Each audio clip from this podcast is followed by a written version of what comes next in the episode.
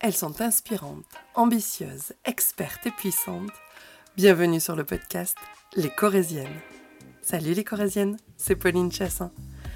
Aujourd'hui, on se retrouve pour faire passer le questionnaire des Corésiennes à la fabuleuse Judith Mounal. Vous vous souvenez? Pilote nomade. Alors, qu'est-ce que vous allez trouver dedans? Sa devise, ce qu'elle déteste le plus, le meilleur conseil qu'on lui a donné, que ce soit dans sa vie privée ou dans sa vie professionnelle, et ses corésiennes aspirantes. Je suis sûre que vous en connaissez quelques-unes. Eh bien, bonjour Judith. Bonjour Pauline. Alors, on se retrouve aujourd'hui et on va rentrer dans le vif du sujet. Et je, vous je vais te demander la, la vertu que tu préfères. Alors, ça m'a demandé pareil de la réflexion et j'ai envie de te répondre la gentillesse. Ah, d'accord. Est-ce que tu peux le développer? Oui. Euh, au début, j'avais mis l'honnêteté, Mhm. qui me tient à cœur aussi, mais en fait, je me dis la gentillesse. Tu sais, des fois, on fait passer les gens gentils pour des gens un peu. Bon. Et, euh, et en fait, non, je me dis, c'est une tellement belle qualité. C'est juste qu'elle ne correspond pas euh, au mode de société légèrement patriarcal et exigeant qu'on pourrait avoir, et compétitif et tout ce que tu veux. Mais ouais, donc la gentillesse, J'aime bien ton, ton légèrement. Mais oui, oui, oui, oui, c'est- vrai. On- on- quand on est sympa ou gentil, on paraît un peu naïf. Ouais. Mais non, enfin, pourquoi? Pourquoi, pourquoi? Effectivement. Euh, ton principal trait de caractère? Là aussi, c'est pas évident d'en choisir un, et je te dirais euh, la curiosité. Ouais. L'envie, la curiosité. C'est pas étonnant. Alors si vous euh, euh, si vous prenez euh, donc l'épisode en route et que vous n'avez pas écouté celui de la semaine dernière, je vous invite à le faire parce que oui, euh, quelqu'un qui se forme souvent, qui est curieux des autres, oui, ça m'étonne pas. euh, ta réponse ne m'étonne pas. Ce que tu apprécies le plus chez tes amis? Je pense que c'est les personnes qui ont un esprit critique, Ok. qui ne se satisfont pas d'une réponse euh, du style c'est comme ça. Hmm. Ça marche, ça me va bien. Euh, le pays où tu aimerais vivre. Alors j'adore la France. Ok. Et euh, je prends beaucoup de plaisir à voyager en France et je n'ai pas énormément voyagé à l'étranger. Par contre, j'ai un pays qui me faisait rêver depuis plusieurs années dans lequel j'ai eu la chance d'aller, c'est l'Islande. Ah oui. Alors, euh, bon, l'Islande en plein hiver, j'ai un peu des doutes sur mes capacités de voilà mais euh, le côté euh, ouais le côté quand même isolement parce que c'est quelque chose que j'aime beaucoup et nature Hmm. Euh, comme ça ouais je te dirais l'Islande J'allais te dire, je le couperai, mais va faire un tour en Haute-Corrèze en hiver. hein. Déjà, tu peux. C'est pas sympa pour, pour les Hautes-Corréziennes. J'en- J'en suis, donc c'est. Voilà. Mais je me dis, bon, tu peux. ça, ça peut être ça Tu peux avoir un extrait. Ce que tu détestes le plus. alors il y a des choses qui peuvent euh, que je déteste pas mal Euh, pour être assez généraliste je pense que c'est le manque d'humanisme Hmm. Euh, c'est la difficulté qu'on a aujourd'hui à accepter la différence. Alors qu'on est tous en plus, donc c'est d'autant plus saut, entre guillemets. Bien sûr. Euh, et puis la propension incroyable qu'a l'homme à se croire indispensable Ouais. sur la planète. voilà. Effectivement, et euh, les, euh, les conséquences du réchauffement climatique qu'on vit actuellement. Alors, il faut savoir qu'on enregistre en août et qu'on est en pleine sécheresse. Ouais. Voilà, faut, pour recadrer les choses. Effectivement, la nature nous fait bien comprendre que nous ne sommes pas indispensables. Mm. Tout à fait. Quel est le meilleur conseil qu'on t'ait donné dans ta vie privée ou dans ta vie professionnelle? Alors j'ai tendance, tu sais, à avancer assez rapidement. Et du coup, des fois, je, j'ai avancé, donc c'est, derrière. Euh, il y a un conseil qui m'avait quand même marqué. Je pense que j'étais en fin d'adolescence. J'étais assez en colère. Euh, la colère m'accompagnait pendant assez longtemps quand même. Et euh, j'allais voir, ma mère m'avait traîné dans ces médecins euh, bizarres, comme je disais un énergéticien D'accord. qui, aussi, qui a une formation d'ostéopathe, aussi que je vois encore aujourd'hui, qui est d'une puissance extraordinaire pour le coup. Et je sais plus de quoi je lui parlais, mais j'étais en colère, ça c'est sûr. Et il m'a pris un exemple que j'adore et dont je me resserre souvent aussi en cours. C'est comme si tu étais dans un embouteillage et que euh, tu hurlais et que tu klaxonnais. Et qu'est-ce que ça change? Tu vois, il m'a demandé ça, voilà, qu'est-ce que ça change? Mm. Et c'est euh, basique, tu vois, un peu, mais euh, j'y ai repensé hyper souvent après et de me dire, mais en fait, ça ne change rien. Sauf que mon état émotionnel et psychique, je me mets dans une forme de tension ignoble. Mhm. Et j'ai mis longtemps quand même à parcourir ça, à me dire, mais en fait, cette colère que tu as, tu t'auto-détruis avec ça.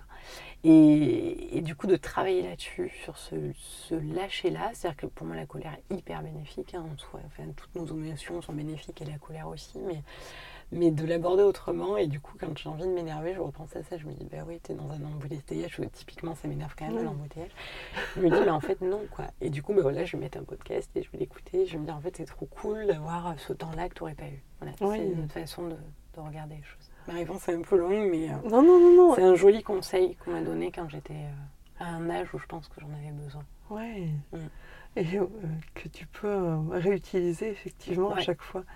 Et c'est vrai que des fois, tu as cette, cette énergie, mais plutôt négative Mm. pour le coup, qui te bouffe et, et, et pouvoir l'utiliser de façon différente. Ah, je repenserai à toi la prochaine fois que je vais me mettre en colère. non, non, mais c'est vrai, vraiment. Euh, Est-ce que tu as euh, des inspirations ou des corésiennes inspirantes et pourquoi elles le sont? Alors mes inspirations, elles sont très multiples, je trouve. Je pense que je les trouve dans ma vie au quotidien, à travers ce qui m'entoure. Mhm. Autant euh, les êtres humains qui m'entourent et la nature, le silence, beaucoup.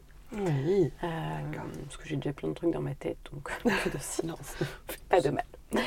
Et dans mes corésiennes inspirantes, euh, oui. Bon, j'ai pensé à Delphine Laval de façon immédiate. Euh, Delphine, on s'est rencontrés à travers la création d'un réseau à Mhm. la base. Et euh, pour moi, aujourd'hui, c'est une amie. Mais on sait aussi, enfin, j'ai aussi la chance qu'elle m'accompagne à un moment donné en individuel.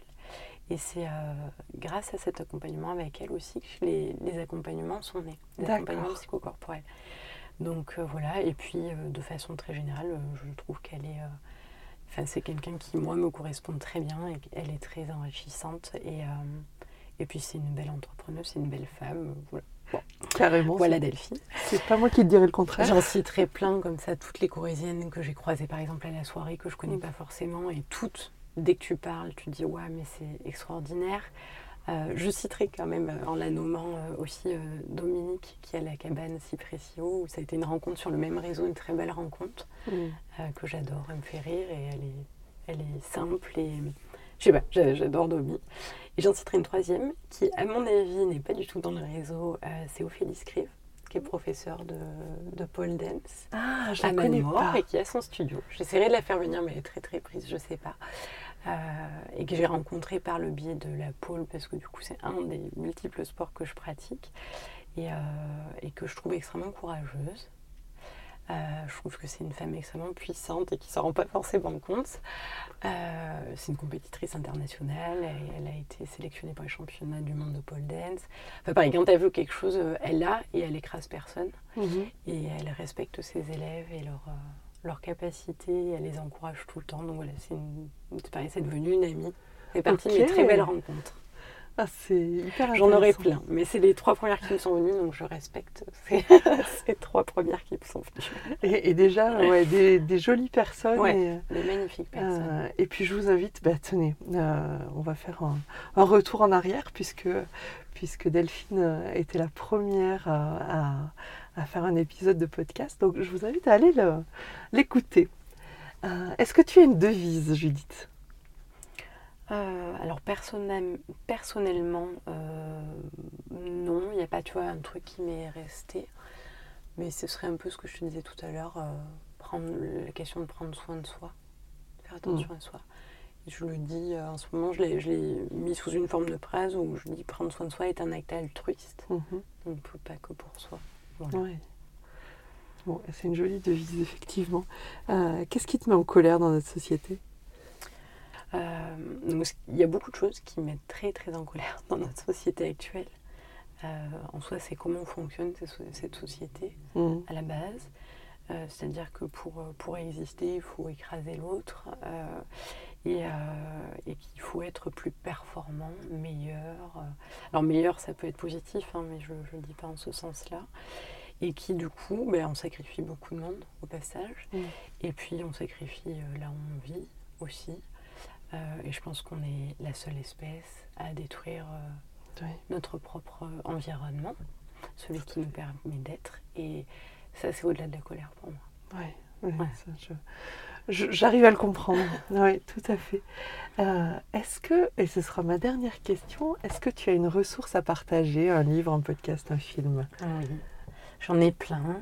Euh, j'ai essayé de choisir. Alors il y a deux thèmes euh, qui pour moi se rejoignent, enfin c'est pas que pour moi d'ailleurs, euh, et qui sont très forts. On l'aura un peu compris à travers ma dernière réponse. C'est l'environnement Mhm.